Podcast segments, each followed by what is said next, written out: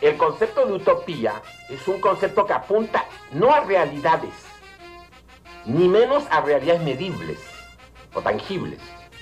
Apunta a sentidos posibles. Sueño de tomar y de desasir, y es mi patria donde vivir y morir. La grande tarefa nossa de passar pelo mundo é, é, exatamente a da briga constante, permanente, pela busca do ser mais. Cállate, indio, nada más dijo los mestizos. Por eso ahí poco a poco me empezó a, así, a organizar la gente.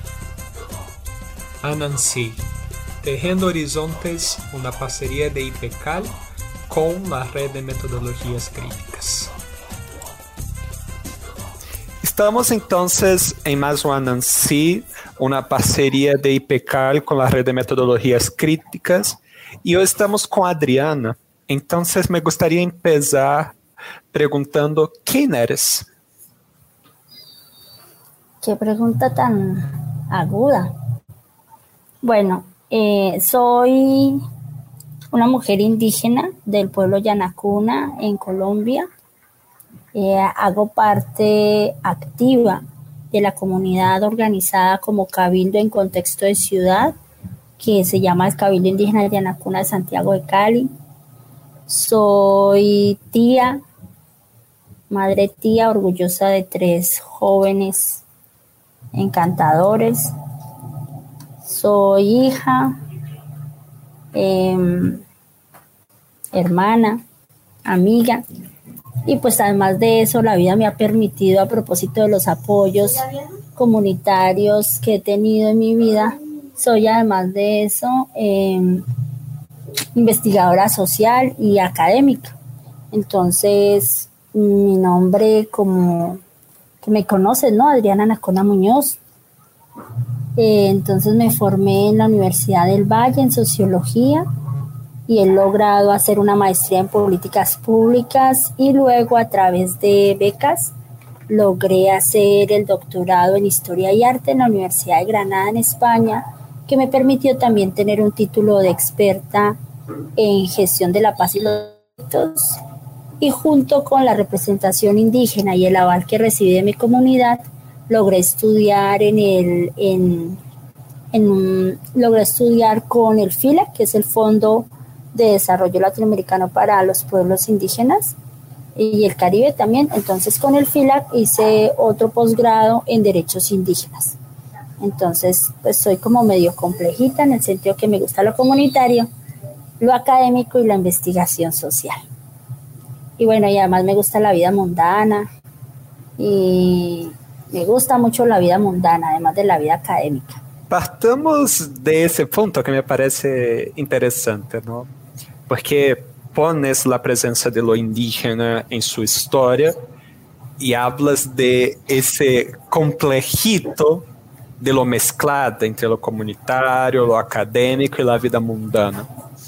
Poderias falar um pouco o que tem que ver a mescla de, de essas dimensões com el ser uma mulher indígena? Bueno, lo comunitario tiene que ver con eh, un poco como he aprendido a tejer mi, mi, realidad y no tiene que ver con un aprendizaje individual, sino todo lo contrario, en familia. Pues yo soy de origen indígena, campesino y me crié en una familia en donde eh, en mi casa siempre era la llegada de todos y era la llegada de todos para compartir, que es la casa materna. Mi casa materna, que es con mi abuela y mi abuelo, siempre hubo comida para compartir y comida en el sentido de, la familia. Entonces, a propósito de mi madre, que es una mujer que, le encanta cuidar, es muy generosa, em, el sentido comunitario nació desde allí. Mi abuela, de hecho, tenía un grupo de oración los martes, entonces siempre en mi casa habían actividades o porque o eran las amigas de mi abuela o mi abuela enseñaba a leer o mi mamá me permitía con todos los primos estar allí o en vacaciones llegaban todos los primos Y en mi casa siempre, todos los días, alguien iba de visita, de visita a la vecina o a compartir la leche o a compartir los huevos o doña Elvia o doña Eva tienen naranjas. Entonces el sentido comunitario me nace desde siempre, desde, la, desde el compartir. Cuando yo llego a la ciudad, en la ciudad no se comparte, en la ciudad se individualiza.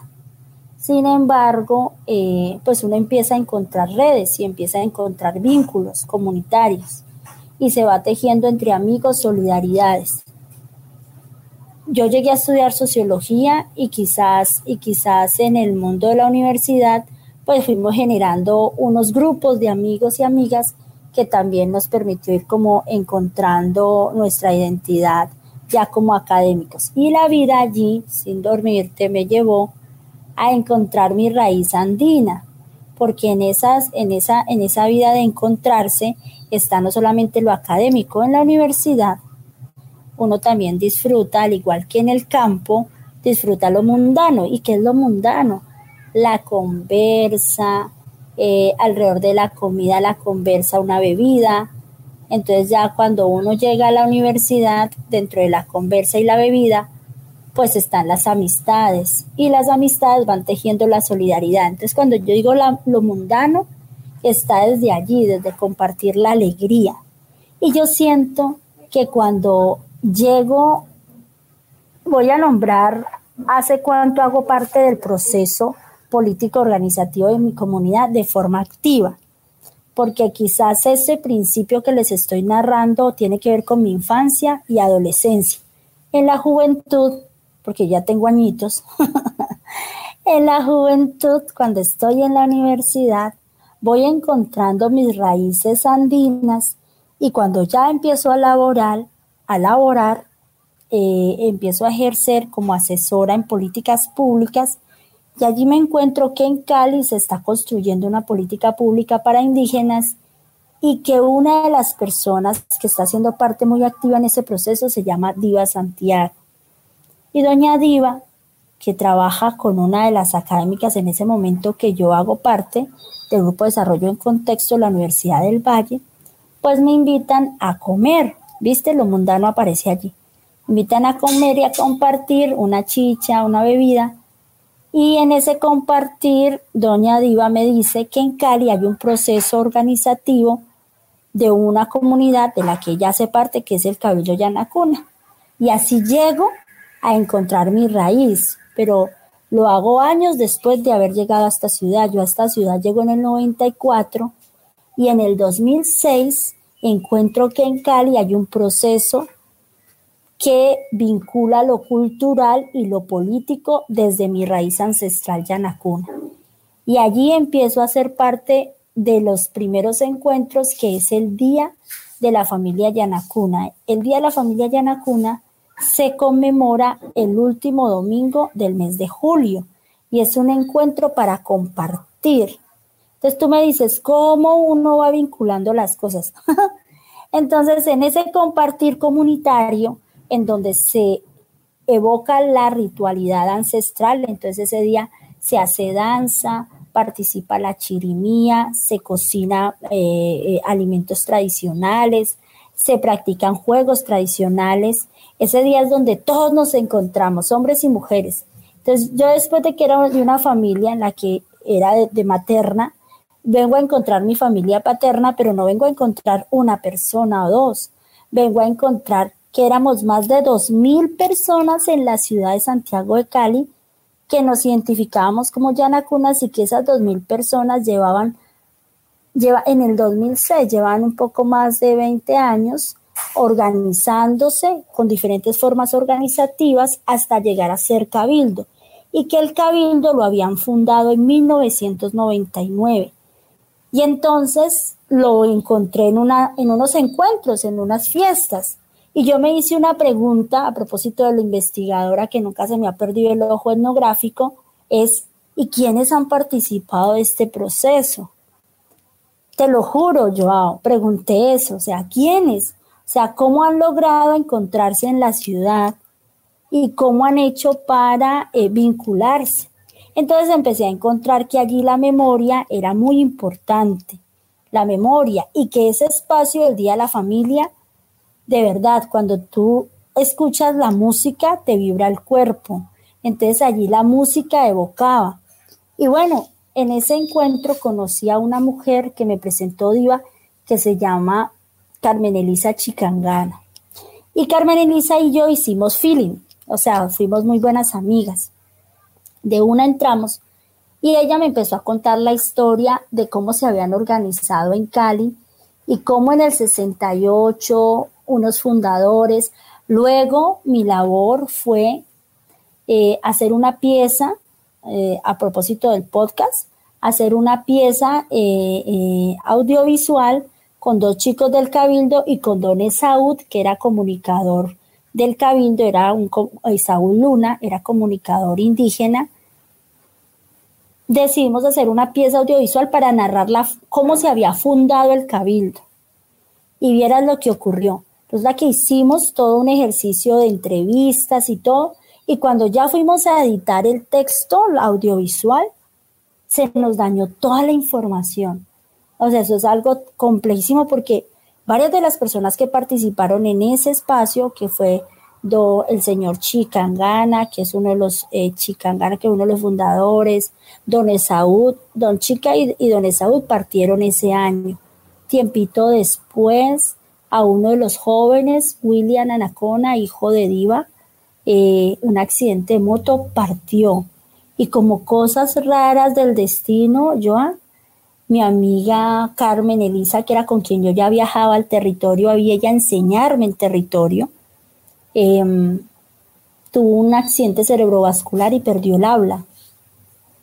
Y en medio de todos esos años, que fueron más o menos cuatro o cinco años de, de cosas que venían pasando, yo articulé mi labor académica. Cuando digo yo sono feo, articulé mi labor académica. Entonces, por ejemplo, las selectivas de investigación que daban, que tenía que ver con relatos e historias de vida, vinculaba a los jóvenes de la universidad en la que enseñaba para hacer labor con la comunidad y se empezaron a dar trabajos de grado. Entonces, cuando tú me dices cómo vinculo la investigación, empecé a hacer pretexto mi indagación sobre quiénes éramos los yanacunas y cómo habíamos podido organizarnos como cabildos propósito del aula, es decir, de las clases de investigación, de ese curso de relatos e historias de vida y de otro curso que yo daba sobre historia del tiempo presente. Y los estudiantes me fueron, aquí en Colombia uno habla copiar, ¿no? Es decir, me fueron tomando sintonía de algunos ejercicios y fueron llegando a los espacios de encuentro para registrar. Entonces, por ejemplo, de ahí salió un trabajo muy bello, un trabajo de grado realizado por Diego Sinisterra, Enrique Vivas y Osvaldo Páez sobre eh, la resistencia del Cabildo Indígena Yanacuna en Cali y salieron tres productos una exposición fotográfica organizada en 109 fotografías, una pieza audiovisual que es bellísima, que es de 22 minutos, y un trabajo escrito documental. Digamos que ese fue el primer ejercicio así formal y otro ejercicio formal fue el de Eduard Gómez, que hizo, que hizo una pieza audiovisual de 10 minutos. Yo enseñaba, enseñaba en una facultad de comunicación, Joao una pieza audiovisual con la historia de Doña Diva Santiago. Y otro estudiante muy bello, Camilo Pinto, publicista, junto con otros estudiantes del curso de metodología que te digo, hicieron unos, un tablero de juegos de prácticas culturales para el Día de la Familia. Entonces, cuando tú me dices cómo fui, cómo fui tejiendo mi labor comunitaria, eh, académica y mundana fue de esa manera. Fui utilizando, yo utilicé una expresión que se llama multipropósito, multiobjetivo. O sea, mi pretexto era eh, poder saber cómo nos habíamos organizado y quiénes habían participado de ese proceso político organizativo. Los espacios del aula, a propósito de los cursos de metodología e investigación, me favorecieron para ir vinculando a los estudiantes y motivándolos por el tema étnico. Y mi vida comunitaria me facilitaba esos espacios de encuentro, entonces asambleas, Día de la Familia, las mingas, el Inti Raimi, eh, ir participando allí. Y así fui formando una idea de pretexto eh, investigativo, que fue encontrar en esas historias que poco nada se nombraban a las mujeres. No sé si eso te nombre allí. Y entonces allí, allí más bailé y allí más chicha y allí fuimos haciendo la vida. La parte de la chicha me parece importante.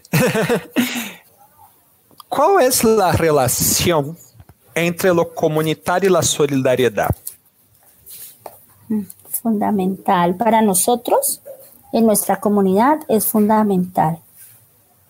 Porque ha sido la solidaridad la que nos ha permitido juntarnos en la ciudad para ayudarnos mutuamente. ¿Sí? Y yo le encontré, voy a hacerlo de manera retrospectiva, es decir, cuándo lo ubico y cuándo lo documento. En esos encuentros que te digo, mis estudiantes fueron tan hermosos, tan comprometidos con los espacios de, la comunidad, que nos empezamos, las, las clases eran los miércoles en la mañana y los miércoles en la noche. Las clases académicas universitarias y los espacios de la, de la, de la, de la comunidad, sobre todo las tejedoras, eran los sábados. Los sábados después de las 2 de la tarde en el, en el, en el museo, en el museo de memoria, bueno, el Museo La Merced, allí en un sitio central de Cali. Yo les empecé a proponer a los estudiantes que si queríamos conocer más de la comunidad, había que ir esos sábados por la tarde. Y allí empecé a ver cómo se encontraba un grupo de mujeres tejedoras de mi comunidad y llegaban con unas condiciones de precariedad bárbaras. Por ejemplo, una de ellas caminaba, yo no sé en qué ciudad vives tú, y me cuesta decir en, kilómetros, pero te digo que se atravesaba mitad de la ciudad a pie, a pie, para llegar allí. O sea, ella tenía que salir de su casa tipo 10 de la mañana, 11 de la mañana, para llegar allí a las 2 o 3 de la tarde, o sea que caminando en la ciudad se demoraba una hora, casi dos, porque vivía casi en zona rural. Y llegaba con su cafecito o llegaba con un pancito y una y otras también llegaban contando ay, cuántos días tuvieron en la semana trabajo.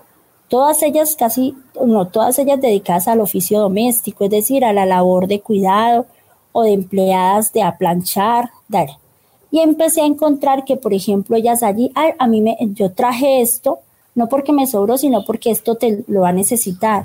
Entonces, mira, Diva le llevaba algo a Isaura, Isaura le llevaba algo a Diva, Alba llevaba algo para compartir y en esa tarde se compartía, pero no solamente se compartía, sino que también se evidenciaba una solidaridad de ayuda mutua para poder existir en la ciudad en condiciones de precariedad. Y en esa solidaridad empecé, empecé a observar que no solamente eran los sábados por la tarde, sino que en general habían como unas redes de apoyo. Entonces que cada vez que alguien llegaba a la ciudad nuevo, se le buscaba rápidamente trabajo o que además de buscársele trabajo, se le ubicaba en una zona para que pudiera vivir en una zona aparentemente segura. Entonces, ahí empecé a ubicar porque casi todos los yanacunas eh, vivían en la o vivimos en la ladera, entonces Terrón Colorado, Alto de Nápoles, Los Chorros y Siloé como un escenario de llegada de familia. Y allí, en esa solidaridad de familia, los vínculos, pero mira que no era la solidaridad, uno diría, no, pues que me presta plata, ¿no? O sea, para poderme mover me presta plata, ¿no? Era el vínculo de ayudarme a aprender a vivir en la ciudad y a existir en la ciudad y a conocer la ciudad y a ubicarme en ella. O sea que esos elementos para mí empezaron a ser una evidencia de cómo nos ayudábamos. Si entendemos la solidaridad como una ayuda basada en, en ese amor de familia. Y allí le empecé a dar un propósito a lo que leían los textos, porque nosotros como Yanacuna hemos sido como muy organizados documentalmente. Yo leía que el pueblo Yanacuna, cuando había empezado a recuperar su historia, hablaba de construir la casa Yanacuna y tejer la cobija en familia. Y que en Cali se tejía la cobija en familia desde hacía muchos años, rompiendo con las divisiones que existían en los territorios de origen. ¿Y esto por qué lo digo, Joao? Porque resulta que en la historia de nuestro pueblo, inclusive pues es una historia basada en Colombia en general, es porque en la década de los años 50, cuando se da toda la lucha bipartidista, sobre todo después del asesinato de Eliezer Gaitán, claro, se dividen los territorios entre liberales y conservadores. Y las familias o los resguardos empiezan a ser unos liberales y otros conservadores. Pero al llegar en la ciudad, en la década de los 60, esa diferencia política se rompía por la necesidad de ayuda. Por eso te decía que era retrospectiva. Yo te hablo del tiempo presente en el 2006 cuando ubiqué al, al Museo La Merced. Y luego fui encontrando que esa solidaridad era una relación permanente de vínculos que existían en la ciudad que hacía que se rompiera las divisiones políticas que existía inclusive en nuestro territorio de origen. Y es por eso que yo allí empiezo a encontrar evidencias de, la solidaridad como un ejercicio pacifista, de ayuda mutua, basado en el amor, Joao, en el amor de familia, que hace que, o sea, yo quiero que tú estés bien y que, y que, y que estemos bien, ayudémonos. Eso no significaba que hubieran, que todavía existan, ¿no? Conflictos y tensiones, o que una familia esté mejor ubicada que la otra, pero siempre es esa necesidad de que nuestra comunidad esté bien entre sí. Creo que ahí está la solidaridad permanentemente. ¿Y cómo relacionas eso de estar bien entre sí con lo que dijiste desde lo mundano de compartir la alegría? Es, eso es lo mejor. Porque resulta que estar bien desde lo mundano significa también estar alegre a pesar de las adversidades y a pesar de lo, de lo duro que nos tocan las violencias. Y eso también se refuerza, eh, yo creo que en general para el pueblo colombiano, pero situada en mi, en mi ancestralidad y en lo que yo vivo comunitariamente es que para nosotros, por ejemplo, la danza la música y lo que implica la ritualidad. Entre ellos hay una bebida tradicional nuestra propia que se llama el chirrincho, que inclusive el año pasado con el COVID-19, Joao, nosotros, nosotros decíamos, el que tome chirrincho y hay una, hay una, hay una consigna que la cantamos en las movilizaciones, que el que tome chirrincho no le da COVID. ¿Mm? Y, la cantamos, ¿no? COVID-19 no te llegará. Y entonces la cantamos y todo. Y, y lo ubicamos es porque la fiesta hace parte de la ritualidad. Y la fiesta con relación a la vivencia del cuerpo y del cuerpo como territorio creo que es fundamental. Eso también lo reforcé muchísimo con las mujeres, porque lo primero que a nosotros nos, digamos, nos enajenan o nos, o nos, nos hacen, de hecho, sentir vergüenza es el cuerpo, ¿no? Y es desde el mismo, la vivencia del cuerpo, como podemos garantizar nuestra existencia. Y cuando tú dices lo mundano, lo mundano se da allí, porque generalmente nos han querido conductar, no por el hecho solamente de ser mujeres, sino también de ser indígenas, ¿no? O sea, desde, como la parte técnica, ¿no? Entonces la parte de diversidad siempre nos han querido conductar moralmente. Y nosotros las expresiones del cuerpo empiezan a, em, a soltar asuntos que vamos en proceso, Joao. Por ejemplo, lo mundano que tiene que ver con la fiesta y el uso de nuestra vestimenta, la alegría de la danza andina, la alegría de la música andina. Eh, en Cali llevamos, cumplimos este año 18 años, de los días jueves por la noche, de 7 a 9 de la noche, se hace, se hace, el, se hace la danza andina en la loma, hoy día llamada loma, de la Dignidad, pero que ha sido la Loma de la Cruz. Y eso ha sido promovido por un boliviano, Edwin, y por otros yanacunas, el colectivo andino. Ahí está el profesor Ari, está, está Paulita, está Yaguar digamos que lo han promovido. Y allí, además de mover el cuerpo y sentir la fuerza de la música andina, ¿cierto? Se dan otras prácticas que tienen que ver con em, el consumo de la chicha, eh, la expresión del cuerpo.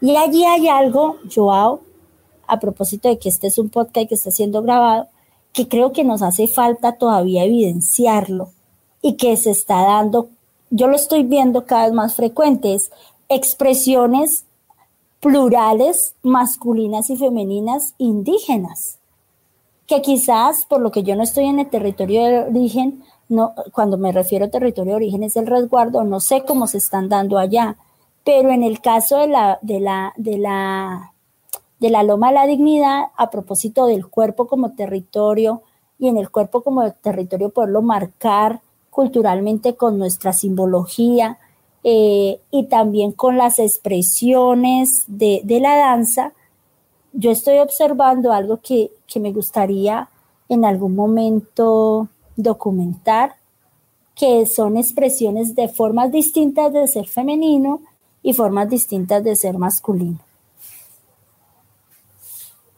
Lo estoy observando allí, pero pues apenas lo empiezo a observar, ¿no? A propósito, cuando tú me dices que cómo vinculas lo, comunitario con lo mundano y mi labor académica, nunca he podido dejar de observar, siempre observo.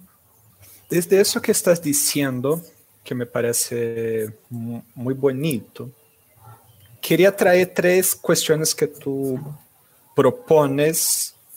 La primera es la idea de tejer la cobija en familia y cómo en su, en su tradición eh, ese tejido justamente resurge y se rearticula a través de la experiencia de la migración urbana.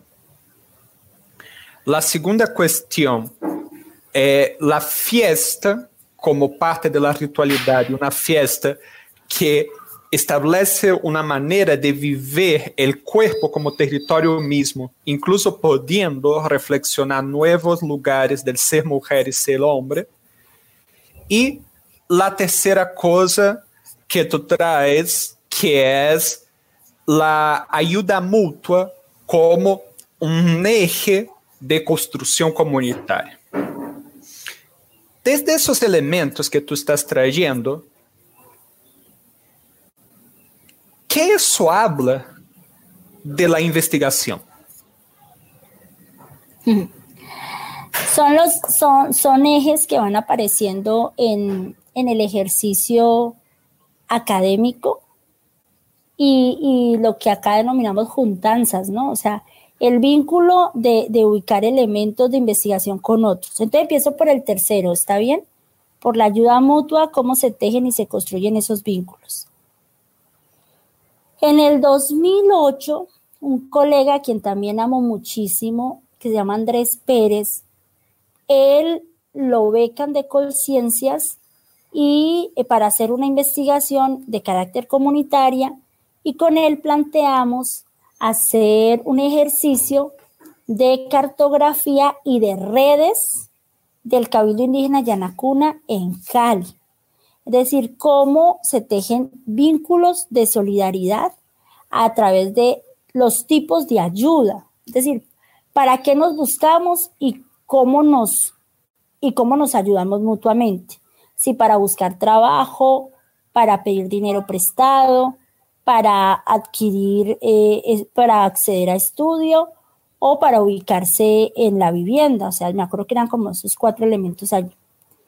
Y con Andrés, Andrés de hecho se propone hacer ese ejercicio. Él, empezamos por las tejedoras, tal, y hay un informe eh, de investigación eh, puesto, de, digamos, eh, ubicado allí en, un, en, un, en, una, en, una, en una beca de joven investigador hecha por Andrés Pérez, sobre los vínculos en red de la comunidad del cabello indígena Yanacuna.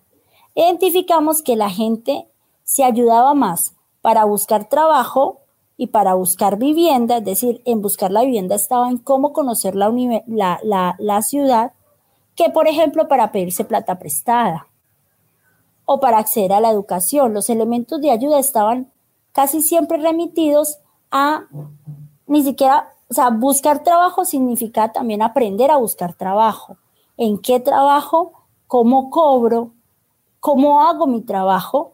Y en buscar la vivienda, en dónde puedo vivir, cómo es esta ciudad, cómo puedo recorrer la ciudad, cuando nos encontramos. Digamos, eran como esas, esas dimensiones allí de, de ayuda mutua que iba generando en un ejercicio de cartografía lugares en los que más hacíamos presencia.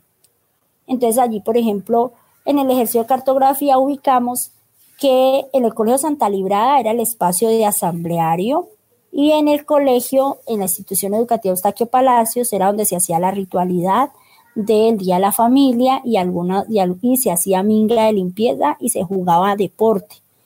Y que antes de esos dos espacios había estado la, la cancha de la institución educativa, la Escuela de la 25, que es por una calle en donde la gente se encontraba a jugar fútbol y a reunirse en la institución. Y que además de esos cuatro espacios ya empezaba a haber un circuito de ciudad.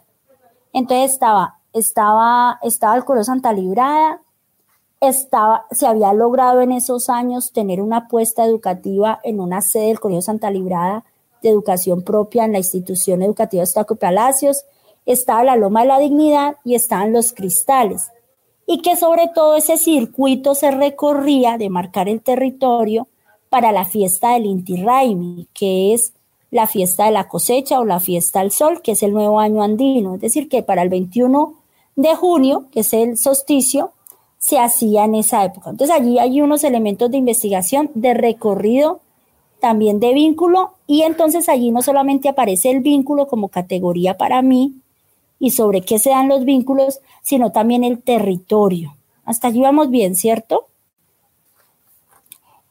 Y en esos vínculos del territorio, sobre la ritualidad, cuando tú dices la fiesta, hablamos de la ritualidad, en dónde se daban esa ritualidad y cuándo se daba esa ritualidad.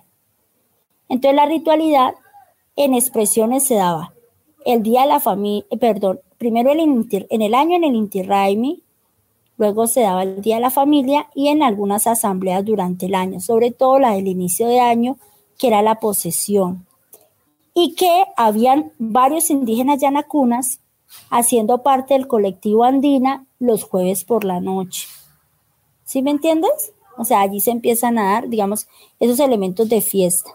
Pero que además la fiesta estaba relacionada con la chirimía y que en la chirimía hay mayores y jóvenes y la, y la chirimía siempre se relaciona con la danza. Entonces, empezamos a ubicar, cuando digo empezamos, fue que Doña Diva y otros colegas que se me fueron juntando, ¿sabes? Siempre he tenido muy buena, muy buena acogida en estos intereses. Entonces por ahí se fue juntando una colega realizadora audiovisual, Julie Páramo, con una organización que ella tiene que se llama Creativos. Y para esa época, otros amigos, los Quintero, tres hermanos, con la corporación Sense, que me permitieron ir, por ejemplo, ellos tenían auto en esa época y con ellos viajábamos a Popayán, viajábamos al Cauca o viajábamos a la zona rural para empezar a ver los espacios de encuentro, las fiestas y las ritualidades. Y en esos espacios de encuentro cómo se daban las ritualidades y empecé a observar, Joao, que donde había un yanacona siempre, siempre habían elementos simbólicos de organización del espacio. Por ejemplo, que siempre se organizaba la chacana en el centro. Esta, la Cruz del Sur, se organizaba en el centro y que siempre había el círculo, el círculo de la palabra y que dentro del cerco, del centro, perdón, se ubicaban casi siempre semillas, flores y se hacía la tulpa, es decir, las tres piedras y el fueguito. Y que además de eso se empezaba a armonizar con plantas. Y que además de eso siempre la simbología del cuichi, de, de, la huipala, aquí está el cuichi que es el del arco iris, de la huipala, empezaban a aparecer allí, ¿sí? Como recurrentes. Pero esto no me lo estoy, o sea, esto, esto ya venía como siendo parte de la ritualidad y de lo que aparece como usos y costumbres instituidos en esos espacios que te digo, en los espacios de la ciudad y en los espacios rurales. Y en esos espacios de ciudad y rurales, entonces sacamos, empezamos a documentar los espacios es documentarlos en qué espacios nos encontrábamos y para qué nos encontrábamos. Cuando digo empezamos es porque el consejo directivo, el consejo de mayores y en paralelo en esto yo empiezo a apoyar mucho a la comunidad y empezamos a consolidar el plan de vida Yanacuna. El plan de vida Yanacuna, que es nuestra directriz, que le ponemos macana de vida, ¿no? Porque es el movimiento y articulación permanente del territorio. Y allí entonces, en ese tejer la cobija en familia, que no es una expresión mía, Joao, sino que es una expresión política que se da en nuestro, en nuestro pueblo desde el fundador, Dimazonel Magín, yo ya empiezo a ver cómo la cobija es que se teje, porque se teje. A partir de esos vínculos de ayuda comunitaria, de vivencia, de territorio, de ritualidad, del cuerpo como territorio, de marcar la territorialidad de los espacios físicos y de esa manera se va construyendo una identidad que no viene en un año, sino que viene en un proceso de años y que es a ese proceso al que vamos, al que vamos a configurar y vamos a seguir entendiendo en permanente construcción como tejer la cobija en familia. Entonces yo creo que lo que estamos enseñando es que hay que recuperarnos desde dentro. Por eso, cuando yo aprendí en este proceso que el cuerpo es nuestro territorio, no solamente hay que marcarlo, sino que también hay que empezar a explorarlo distinto. ¿sí? Eso me parece que es importante que enseñamos.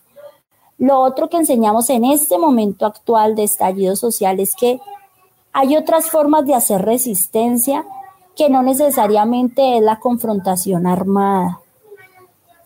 Los yanacunas, aunque jocosamente nos burlamos entre pueblos indígenas, decimos que somos buenos para correr. A nosotros no nos gusta el tropel. A nosotros no nos gusta esa violencia directa que hemos sentido en nuestras vidas y en nuestro cuerpo, Joao. Tú sabes que en Colombia pues se asesina permanentemente, ¿verdad? Y eso te lo voy a poner de ejemplo ahora con lo que nos ocurrió en el paro. En el paro, nosotros fuimos, o sea, fuimos en, en Cali, en contexto de ciudad de Cali, los Yanacunas lideramos la, la, movilización del 28 con los estudiantes de la Universidad del Valle junto con el pueblo Inga. También habían allí unos MISAC, pero digamos que los Ingas estaban allí con la chirimía, el grupo que se llama Runapakari, que son los hijos del universo, que son muy bellos, y todo el tiempo, ¿cierto? La armonización. Él, él a través del arte y a través de la cultura, de la creatividad. Allí salimos con una postura política, es estar en contra no solo de las reformas, sino que nosotros, por ser parte del movimiento indígena, conocemos en ese momento los cinco elementos de pliego de la minga indígena que ha decidido apoyar al paro porque dos días antes han asesinado a una lideresa indígena que es Sandra Peña. Entonces nosotros digamos que estamos conscientes de por qué salimos a la movilización social. Y creo que ese es otro elemento que estamos tratando de incidir en, en este momento, es que para ser parte de la transformación y cambios hay que ser consciente de qué queremos cambiar, pero para generar esa conciencia hay que reflexionar sobre qué cosas no queremos que vuelvan y ocurran o que no nos sigan pasando. Y eso fue lo, que anteriormente te dije. O sea, nosotros no queremos que sobre nuestros cuerpos o sobre nuestras vidas nos sigan asesinando. Aún así, mira, entonces empezamos a participar y el 10 de mayo ocurre el primer episodio que para nosotros es una alerta temprana de lo que después se va, va a suceder en este país. Es que el paramilitarismo ha hecho presencia en Colombia de múltiples formas, pero nunca había sido tan cínico y tan evidente como en este último periodo de paro. Para el 10 de mayo a nosotros nos cogen preso un joven que se llama Arles Bolaños Semanate, de 18 años, gestor cultural en el punto de Meléndez, y en menos de 24 horas es judicializado por terrorismo. Aún el chico está preso, estamos pendientes de la cuarta audiencia, no hemos logrado su liberación, Joao. O sea, eso, allí ya hay un racismo estructural. Y nosotros empezamos a denunciar ese elemento. Y creo que parte también de lo que trata de enseñar el pueblo yanacuna es que hay que denunciar los atropellos, pero no necesariamente por denunciarlos tenemos que asumir nosotros también esa violencia que se comete contra nosotros. Nosotros lo hacemos por la vía legal. Y sucede algo que es todavía muy triste, más triste que esto, es que para el 28 de mayo, que es el primer mes de paro, los jóvenes que han liderado la movilización, entre ellos Sebastián Jacanamijoy y San David, son violentados. A Sebastián Jacanamijoy lo asesinan. Ellos van juntitos, ellos van con sus trajes tradicionales. Sebastián lleva su atuendo porque es un joven de 25 años que va con proceso de médico tradicional y San David, ambos son desde el año pasado muy visibles en la minga que se hizo en octubre que llevamos a Bogotá. Ellos son muy, muy, muy visibles. Pero el 28 y San David sobrevive a esa, afortunadamente sobrevive a una bala que le atraviesa por el lado del pulmón, a otra que le pasa por el ladito del hígado, a otra que le atraviesa por el brazo, o sea, sobrevivió como un milagro, como decimos nosotros, de los espíritus mayores que no lo quisieron llevar. Y esa sobrevivencia de San David, y tú hablas, sería muy lindo que alguna de ustedes conversaran con él, digamos, nos ubica en que no queremos eso para nuestras vidas, no queremos, o sea, yo a veces trato de ser políticamente correcta, pero ese, ese paramilitarismo en este momento exacerbado nos aterroriza, a muchos nos aterroriza. Y aunque nos ha aterrorizado, cuando tú dices, ¿qué le estamos enseñando? Es que no nos podemos esconder. Entonces no nos estamos escondiendo, al contrario. Cuando Isan David se recupera, es con Isan David que seguimos saliendo a los espacios de ritualidad y a los espacios de presencia política a través de qué? A través de la danza, a través de la música y a través de la, digamos, de tener una postura. Eh, recientemente que fue el día de el día internacional, la conmemoración del Día Internacional de la Mujer Indígena, estuvimos en Palmira, ellos permanentemente están viajando al territorio para hacer presencia en un proceso de formación que se tiene con el Consejo Regional Indígena del Cauca. El Quillarraimi, que es la próxima semana, que es el equinoccio del 21 de septiembre, que es la fiesta de la luna, la, la el Quillarraimi, pues lo vamos a hacer. Digamos que lo, yo no sé si es lo tercero o lo cuarto que, que creo que nuestro pueblo está enseñando, es que tenemos que seguir trabajando en nuestra recuperación y postura política. Algunos pensarán que esto tiene que ver con lo electoral. Nosotros en este momento lo pensamos es que tiene que ver con una resistencia pacifista, es decir, formándonos y no dejándonos amedrentar por porque en este momento esta ciudad, yo la gente dice, ah, es que solo para los que están vinculados en el proceso de, del paro nacional. En general, o sea, con ese discurso exacerbado de seguridad, todo el mundo lo tiene la paranoia y la creencia. Y creo que más que la paranoia hay que pensar en cómo nos armonizamos para poder avanzar con claridad sobre los cambios que queremos hacer. Y en esos cambios que queremos hacer toca seguirse encontrando físicamente y virtualmente. Toca seguirlo trabajando. Y en esa estamos, entonces ese es como el elemento que queremos seguir enseñando que hay que seguirse encontrando para discutir, para hablar. ¿Qué nos hace falta? Tener mayor contundencia política. Mayor, cuando digo mayor contundencia, es mayor postura y, y mayor fuerza inclusive ante los otros pueblos indígenas. No para imponer, sino para saber decir y cuándo decir y ganarse más prestigio en el lugar que nos toca. No sé si me entiendes, Joao porque es un movimiento, movimiento indígena, un movimiento social. Yo creo que nos hace falta hacer más presencia en espacios de toma de decisión política. En clave de todo eso que decís, ¿cuáles son tus sueños? En este momento, personales, de lo, personales, yo quiero seguir indagando, no tú me haces así, mm, no sé, personales, políticos, tal. Yo quiero en este momento seguir indagando sobre lo que significa el feminismo espiritual. Quiero aprender de ritualidad. Quiero aprender del manejo de las plantas. Quiero incursionar y, y digamos, hacer un recorrido en el territorio. Yo conozco muy bien esta ciudad, digamos, cuando digo conozco muy bien, llevo trabajo, bueno, trabajo de, hace 25 años que no me hace la super experta, pero más o menos conozco las tramas y conozco lo que ya te he contado. Y en este momento mi sueño es poder estar en mi raíz, es decir, viajar al territorio de origen. Yo soy originaria de Papayalta, que es el Valle de las Papas, donde nace el río eh, Cauca, Magdalena y Caquetá. Y quiero con las mujeres que están allá, que he tenido dos encuentros muy lindos allá en territorio, aprender con ellas de esa, de esa, de esa ritualidad. ¿sí? Mira que mis sueños, cualquiera diría, por ejemplo, hace unas pocas semanas, ¿sí? que alguien me proponía pues para hacer el postdoctorado. Yo decía, para mí ese aprendizaje con y en las mujeres me va a dar la oportunidad de seguir contribuyendo a documentar.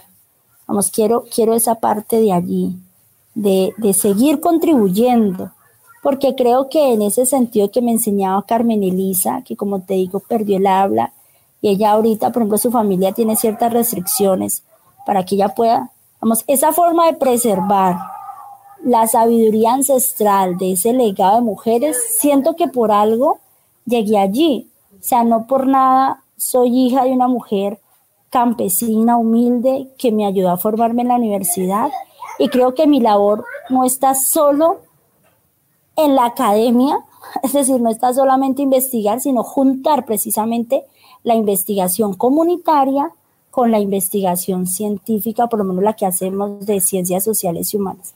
Y, y digamos, si allí tener la posibilidad de hacerlo con lo que a mí me está apasionando, que es conocer sobre esas luchas o esas, como esas guerreras ancestrales desde la ritualidad. No sé, no sé si me lo entiendas pero me encantaría poderlo terminar.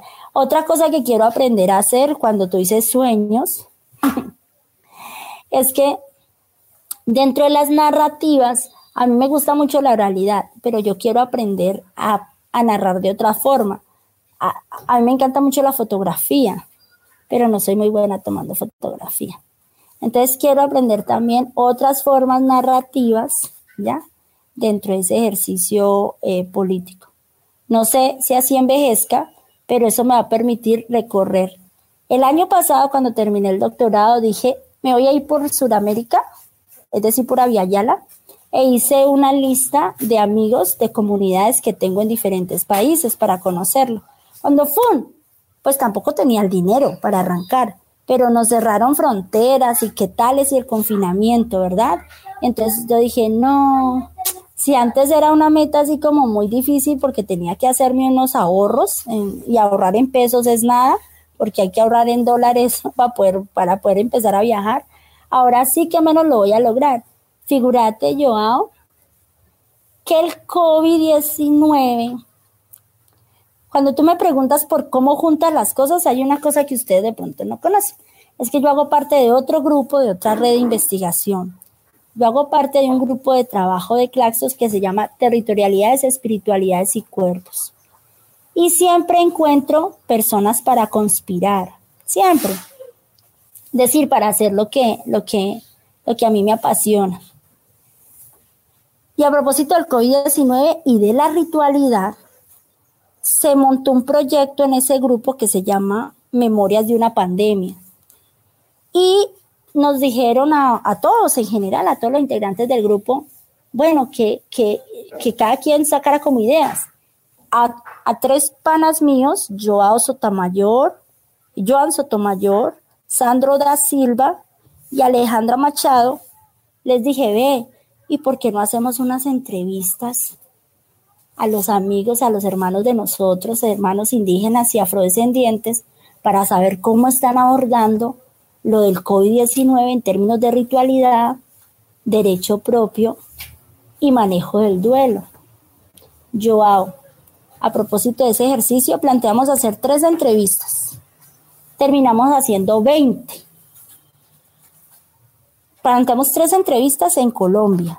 Terminamos haciendo de 12 países. Y en esa juntanza de una persona, bola de nieve, ¿no? Una persona que lo lleva a otro, ta, ta, ta, ta, ta, ta, Joao, se dio algo muy bacano, es que estoy participando de dos grupos. Uno que es promovido por el pueblo Huarpe, por el Taita Miguel, del pueblo Huarpe de Argentina, que se conformó, hay un grupo grandísimo, somos de 23 países, indígenas de 23 países, tal que nos juntamos para hablar de ritualidad. Entonces, ¿te, acuerdas que te dije hace un segundo, cuando terminé el doctorado, dije, yo quiero viajar por Latinoamérica para aprender de ritualidad? Y hay otra amiga, Paula Zurich, de, del pueblo Charrúa, de Uruguay, y otra hermana que se llama Guadalupe Martínez de México, que ambas tienen grupos por separado, que hablan también de las mujeres sanadoras y las mujeres indígenas sanadoras. Varias de ellas participaron de este proyecto de investigación, pero con ellas estoy hablando del tema. ¿Viste, Joan? Entonces, no sé, ¿te acuerdas hace como cuando nos conocimos en esa conversa que tuvimos? Entonces yo digo, la vida te va tejiendo, o sea, te va llevando a la gente y a los lugares, o sea, y, y entonces cuando hace un, cuando en diciembre del 2019 terminaba el trabajo y yo planteaba lo del feminismo espiritual, yo lo veía como que me sentía muy insegura. Yo decía, ¿será que eso sí será, será se podrá plantear? Porque lo del tejido con pedagogía de paz, perfecto. Pero ¿será que no será que estoy como muy, muy, muy fuera de órbita? No. Cuando lo veo expresado en este proyecto que le llamamos entrevistas críticas a líderes y lideresas, de América Latina y el Caribe, lo veo allí en esas entrevistas, lo veo en la práctica comunitaria, ahora con las resistencias que se están dando aquí, sí que se ha dado ese escenario de lucha entre lo femenino y lo masculino, pero sobre todo visibilizar la parte femenina y cómo le aportamos a las luchas desde la ritualidad. No sé, cuando tú me dices, allí está también lo mundano, porque mi cuento es que terminado esto, o sea, estoy en este momento como configurando qué es lo que realmente quiero hacer y ya la semana pasada me fui una semana. La semana pasada me fui a estar con las mujeres en comunidad, a vivir la ritualidad, a vivir el cuerpo, a gozar, a gozar entre ellas y aprender entre ellas. En esas estoy yo. Es un proyecto sembrado desde IPECAL, Instituto de Pensamento y Cultura en América Latina. Acesse nuestro site www.ipecal.edu.mx o nuestra página de Facebook para conocer un poco más de nuestro proyecto.